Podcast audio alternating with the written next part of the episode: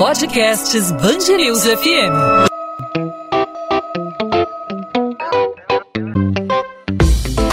Dois às 20, com Maurício Bastos e Luana Bernardes.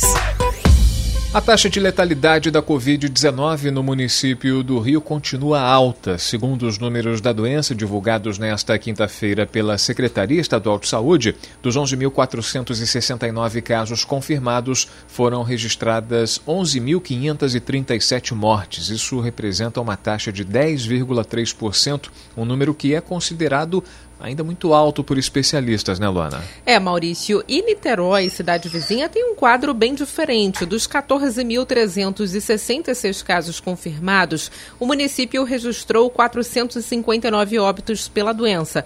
A taxa de letalidade está em 3,1%, número três vezes menor do que o registrado na cidade do Rio. Pois é, as cinco cidades com maior número de casos confirmados são Rio de Janeiro, Niterói, são Gonçalo, Belfor Roxo e Duque de Caxias. Entre elas, só a cidade do Rio tem uma taxa de letalidade que está acima do nível de 10%. Teresópolis, na região serrana, que nesse momento tem 100% dos leitos de UTI dedicados à Covid-19 ocupados, registra uma taxa de letalidade menor, de 2,3%. Se a gente fizer uma comparação com o cenário internacional, a província de Guaias, no Equador, que sofreu um colapso no início da pandemia, com mortos nas ruas da cidade de Guayaquil, hoje tem uma taxa de letalidade de 8,2%, que é bem inferior à do Rio de Janeiro. Para entender esses números aqui do Rio de Janeiro e essa alta taxa de letalidade no município, hoje nós conversamos com o coordenador do sistema Infogripe, Marcelo Gomes. Marcelo, seja bem-vindo ao podcast 2 às 20 e obrigada por aceitar o nosso convite. Olá, é um prazer estar falando com vocês e vamos lá, né? Vamos discutir os números aí. É sempre um prazer poder estar, estar falando, trazendo informação para a população. Marcelo, o que explica essa taxa de letalidade no Rio de Janeiro acima de 10% no caso da capital fluminense, né? Outras cidades não estão com esse registro tão alto. Existe alguma explicação, alguma razão para essa taxa de letalidade, para esse número de mortes ainda ser muito alto aqui no Rio de Janeiro? Olha, tem algumas, alguns fatores né, importantes que a gente é, tem que levar em consideração quando a gente olha para esse número em particular, é, e um deles é a questão do, do quanto nós estamos é, identificando de casos, né, quantos casos nós estamos testando e conseguindo confirmar é, é, em cada município. Né? Então, porque o que acontece? Municípios que adotaram estratégias de uma testagem mais ampla, né, é, fa fazendo um processo de, de, testar também indivíduos assintomáticos, é, uma maior capacidade de testagem de, de, de, pessoas com, com sintomas leves. É, isso faz com que o número total de casos é, seja maior, casos confirmados, né? É, e aí isso Uh, um município, então, que não adota uma, uma, uma, um procedimento de testagem tão amplo, vai ter um número de confirmados mais baixos e aí, com isso, pode fazer com que a letalidade acabe ficando é, mais alta, né? justamente em função dessas particularidades em cima da estratégia de testagem. Então, isso é um fator que tem que ser levado em conta, então a gente tem que ter um pouco de cautela em relação a isso. Agora, o que, que preocupa né, é, é, e que reforça também um pouco o lado que, olha, não é só isso, né? Só isso não, não explica tudo. Né, toda essa diferença em relação à capital do Rio de Janeiro e os, e os demais municípios. Porque, por exemplo, quando a gente vai olhar para os casos graves, né, os casos de síndrome respiratória aguda grave, que são aqueles que, que, que, necessitam hospitalização, e a gente olha dentro deles os que tiveram também é, é, confirmação laboratorial para a Covid, ainda assim a gente vê que a letalidade é mais alta na capital do Rio de Janeiro do que Niterói, né, que é o, o, um exemplo que a gente é, é tem usado bastante. Né? Então, a, a, não é tão grande como sugere essa questão dos 10%, né? isso está mais associado a esse processo de testagem, né, que a estratégia do, do, da capital não, não, não, enfatizou tanto essa questão de identificação de casos leves, de casos assintomáticos, então isso acaba enviesando, né, mas ainda assim é, é tem mantido uma letalidade é, mais alta, principalmente em comparação com, com Niterói, mesmo quando a gente olha para casos graves, né, que aí não sofre tanto com esse problema de, de critério de testagem da população. Marcelo, esses números que Niterói apresenta aí dessa taxa de letalidade de 3,1%, um número que é três vezes menor do que o número registrado na cidade do Rio de Janeiro, ele necessariamente reflete esse cuidado maior que está sendo adotado no, na prevenção à Covid-19, no isolamento mais eficaz, na gestão eh, dos leitos também mais eficaz. Necessariamente tem relação com isso? Olha, é, é muito provável que tenha, sim, porque essas coisas ajudam, né? Não tem jeito. Isso ajuda um melhor, um melhor manejo, um, um menor controle, né? Inclusive até para evitar casos, né? E aí com isso a gente evita também a quantidade de casos graves. É, e Niterói está com, com, com, essa taxa baixa, mais baixa, inclusive em comparação é, com o restante do país. Né? Quando a gente compara a taxa de letalidade, de novo focando nos casos graves para não, não sofrer muito com essa comparação de, de, de, de estratégias distintas. Né? Ainda assim, é, tanto a letalidade por síndrome respiratória aguda grave em geral, quanto os casos graves de Covid, a, a letalidade em Niterói está mais baixa do que uh, nos demais municípios uh, do Brasil. Né? Para ter uma ideia, uh, em Niterói a gente está aí com uma, com uma letalidade nos casos graves é, de síndromes respiratórias em geral, cerca de 18%, mais ou menos, e naqueles é, é, positivos para a Covid sobe para 24,5%, né, mostrando né, como a, a, a, quando agrava, o risco ainda é muito grande, mas esse percentual é, é mais baixo. Né? No, em outros municípios, a gente vê uma, uma média aí de 33% né, para os casos graves em geral e para os casos graves de Covid na casa de 46%, né, podendo variar entre 30% e 66. Então isso mostra como realmente é, Niterói está conseguindo, aparentemente, né, fazer um manejo adequado e, e, e, e implementar ações que é, têm dado um resultado. Né? Pelo menos quando a gente olha para esses números de letalidade, tem chamado sim muita atenção. Né? Niterói realmente tem se destacado é, por bons indicadores indicadores associados à, à letalidade, né? E isso para a população é, é excelente. Né? Então essa taxa de letalidade alta aqui na capital fluminense pode nos indicar que aqui no Rio de Janeiro ainda existe uma subnotificação da doença muito grande? Pois é, em termos de total de casos associados ao novo coronavírus, sim. Provavelmente essa, essa taxa tão grande, né, de, da ordem de 10%, é, isso é muito mais, provavelmente está mais associada à subnotificação do que de fato é, é uma dificuldade maior no atendimento, né? Então gerando mais óbitos. Está é, tá mais para o lado da questão de subnotificação mesmo, não está conseguindo é, é, identificar tanto os casos, né, com tanta qualidade, é, e aí acaba é, identificando justamente os mais graves.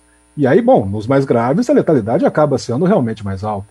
Marcelo, a gente usa então aqui no estado do Rio de Janeiro, Niterói, justamente para fazer esse tipo de comparação. Mas há no Brasil alguma outra cidade, pela experiência que você tem aí com os dados no Infogripe, na Fundação Oswaldo Cruz, alguma cidade que esteja lidando de maneira razoável com a, essa questão é, do, do, do, combate à Covid-19, com o um trabalho é, correto, com o um trabalho esperado, a gestão de leitos, a gestão é, de pacientes e também o trabalho de, de, de contenção de isolamento?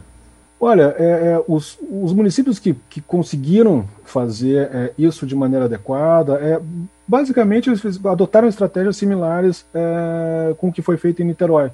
Né? Essa questão de realmente é, investir na identificação de casos leves e assintomáticos. Por quê? Por que, que isso é tão importante né? e isso realmente dá resultado? Porque isso ajuda a fazer o controle preventivo né, de, de, de, tentar bloquear a cadeia de transmissão de casos, né, porque esse é o, o, o principal o principal fator né, para a gente conseguir lidar com qualidade, né, é tentar bloquear a cadeia de transmissão, né, porque aquela a, a, todas as ações que nós implementamos, né, em termos de é, tentar a questão do, do distanciamento, de teletrabalho, fechar as escolas, enfim, tudo isso foi para quê? Para tentar diminuir o número de casos.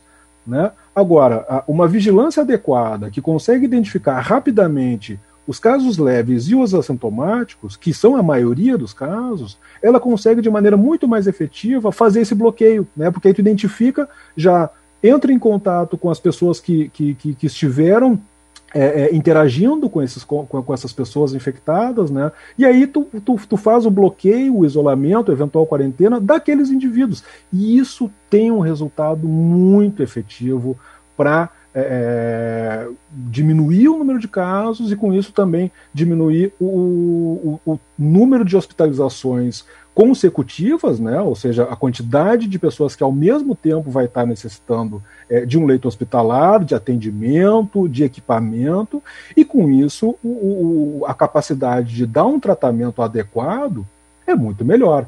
Né? Então, é basicamente isso né? que, que, que tem que, que se buscar, uh, e os, o, os municípios que tiveram maior sucesso foram os, os municípios que conseguiram é, implementar esse tipo de, de ação. Marcelo, nós estamos observando aí a Europa se preparando para uma possível segunda onda de Covid-19, com a França com diversas cidades com toque de recolher, Portugal em estado de calamidade.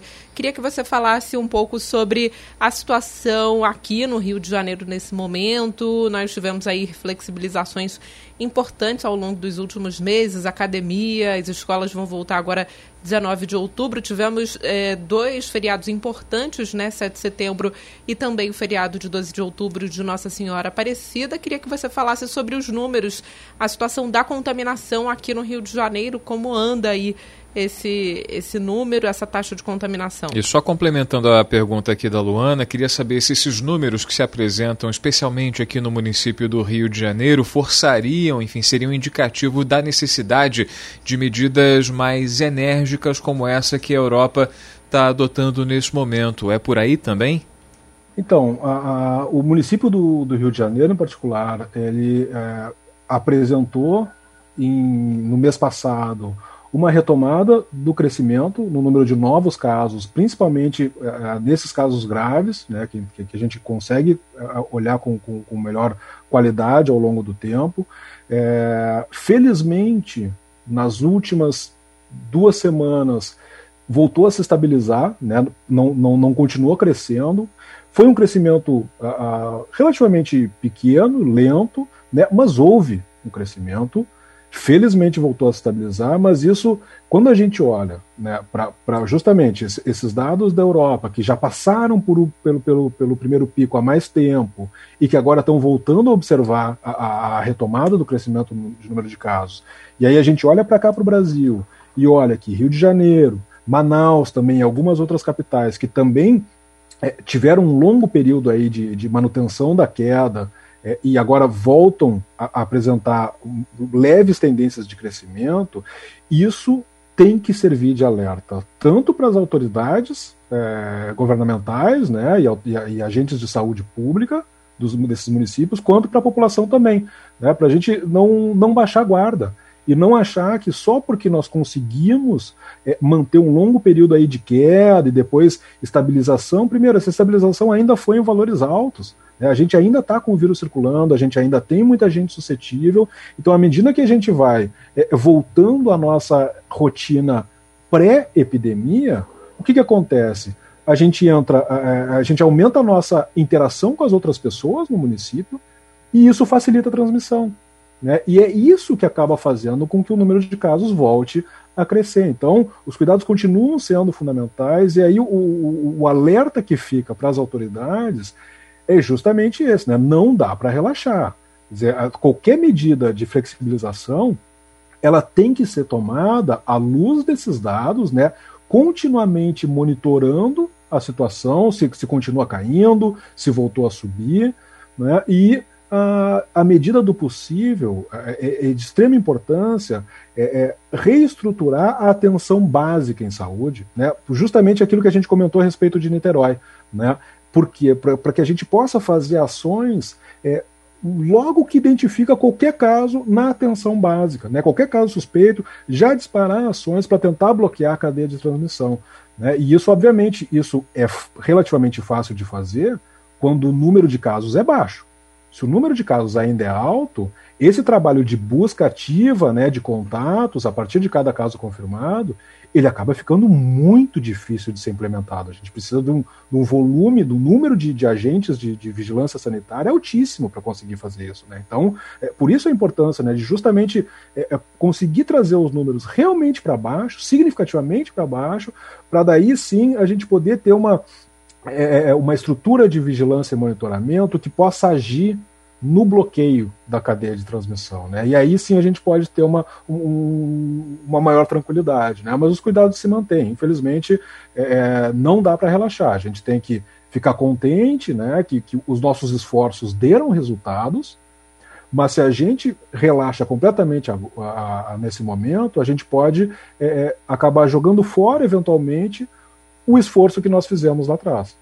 Marcelo Gomes, pesquisador em saúde da Fundação Oswaldo Cruz, coordenador do sistema Infogripe. Mais uma vez a gente agradece a sua participação aqui no podcast 2 às 20 na Band News FM. A gente agradece também pelos esclarecimentos e até uma próxima oportunidade, Marcelo. Muitíssimo obrigado, é sempre um prazer. Tchau, tchau. 2 às 20, com Maurício Bastos e Luana Bernardes. A Justiça do Rio decidiu substituir as prisões preventivas de Pedro Fernandes e Cristiane Brasil por medidas cautelares. O ex-secretário estadual de Educação e a ex-deputada federal foram presos em setembro durante a ação que investiga supostos desvios em contratos de assistência social do governo do Rio. A decisão foi tomada pela Quinta Câmara Criminal. O texto estabelece que Pedro e Cristiane vão ter que comparecer mensalmente em juízo e não vão poder manter contato com empresas e outros envolvidos nas investigações. Além disso, eles devem respeitar um recolhimento acolhimento domiciliar noturno diariamente a partir das 10 horas da noite. A medida também foi estendida a Flávio Salomão Chadud, João Marcos Borges Matos e Mário Jamil Chadud, que também são investigados pelo Ministério Público. O helicóptero que caiu em Rio Claro, no sul do Rio, não tinha autorização para voar porque estava com o certificado vencido. A informação foi confirmada pela Agência Nacional de Aviação Civil. Segundo os dados do Registro Aeronáutico Brasileiro, a aeronave estava com documento de aeronavegabilidade cancelado e por isso não estava apta. Gelson Moraes da Silva, de 34 anos, e Lopes Ercílio Daniel, de 38 anos, estavam no helicóptero e morreram no local. O acidente aconteceu no distrito de Passa Três, uma área de difícil acesso e de fraco sinal de comunicação telefônica. A delegacia de Rio Claro recebeu informações sobre as irregularidades do helicóptero e vai investigar o caso. O Centro de Investigação e Prevenção de Acidentes Aeronáuticos foi acionado para realizar a ação inicial da ocorrência envolvendo a aeronave. Essa ação inicial inclui o começo do processo de investigação e vai fotografar cenas, retirar partes da aeronave para análise, reunir documentos e ouvir relatos de pessoas que possam ter observado a sequência de eventos. O homem preso acusado de abusar sexualmente de três mulheres em Arraial do Cabo foi reconhecido pelas vítimas. Segundo a Polícia Civil, Rodrigo Nunes de Moraes, de 38 anos, praticou os crimes no período de 10 dias na cidade da região dos Lagos. Ainda de acordo com as investigações, duas mulheres foram estupradas pelo criminoso e a terceira foi agredida de forma violenta, mas conseguiu fugir após luta corporal com o acusado. A Polícia Federal prende duas pessoas e cumpre mandados de busca e apreensão no Rio contra servidores públicos federais e estaduais, além de empresários e advogados. Entre os presos está Wallace Noble, delegado da Polícia Federal. Os alvos são acusados de participação num esquema envolvendo a solicitação de vantagens indevidas por funcionários do Núcleo de Repressão a Crimes Postais da PF para que excluíssem os nomes de empresários e empresas de investigações em curso. Essa é a segunda fase da operação Tergiversação. Os agentes realizam buscas na Barra da Tijuca, Zona Oeste, Copacabana, na Zona Sul e no centro da cidade. A Polícia Civil prende quatro acusados de lavar dinheiro para a maior facção criminosa de tráfico de drogas do Rio. A Justiça determinou o bloqueio de 12 milhões de reais das contas dos acusados. A operação também acontece em São Paulo, Paraná e Mato Grosso do Sul. De acordo com as investigações, os suspeitos depositavam dinheiro em bancos a partir de diversos municípios do Rio de Janeiro, destinando para os outros estados em um esquema de lavagem de dinheiro e pagamento pela remessa de drogas e armas para o grupo criminoso. 2 às 20. Ponto final no 2 às 20. O 2 às 20 é a Band News FM em formato podcast com os principais assuntos da nossa cidade e do nosso estado, sempre disponível para você a partir das 8 da noite de segunda a sexta-feira nas principais plataformas de streaming de áudio aí no seu aplicativo favorito de podcast ou no nosso site bandnewsfmrio.com.br. No episódio desta quinta-feira falamos da taxa de letalidade da COVID-19 no município do Rio, que apresenta um índice ainda muito alto alto, 10,3% os especialistas estão em estado de alerta com esse número e também estabelecemos uma comparação com Niterói, cidade vizinha, que apresenta um quadro bem diferente em 3,1% a taxa eh, de letalidade no município vizinho, um número três vezes menor do que o número registrado na cidade do Rio de Janeiro. Ouvimos o especialista Marcelo Gomes, pesquisador em saúde da Fundação Oswaldo Cruz, coordenador do sistema Infogripe, para tentar explicar para a gente o motivo dessa disparidade, o motivo dessa diferença tão grande e o que levou Niterói ter o um número tão baixo e o município do Rio apresentar índice tão alto. Luana Bernardes, a gente volta nesta sexta-feira, fechando a semana, claro, falando sobre assuntos do Rio de Janeiro, o que é destaque no nosso noticiário. E a gente lembra que os nossos ouvintes podem interagir com a gente, podem participar, é, mandar suas perguntas, tirar suas dúvidas, mandar sugestões, fazer críticas. Comigo você pode falar no arroba Maurício Bastos Rádio lá no Instagram. E com você, Luana? No Bernardes Luana, Luana com dois N's, meu Instagram, onde eu falo sobre a coluna de literatura também também aqui na Band News FM Rio. Então a gente volta nesta sexta-feira, Maurício. Combinado, Luana. Encontro tá marcado. Você não pode perder, hein? Tchau, tchau.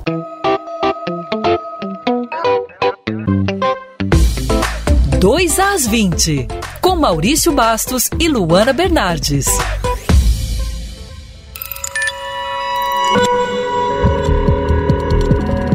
Podcasts Band News FM.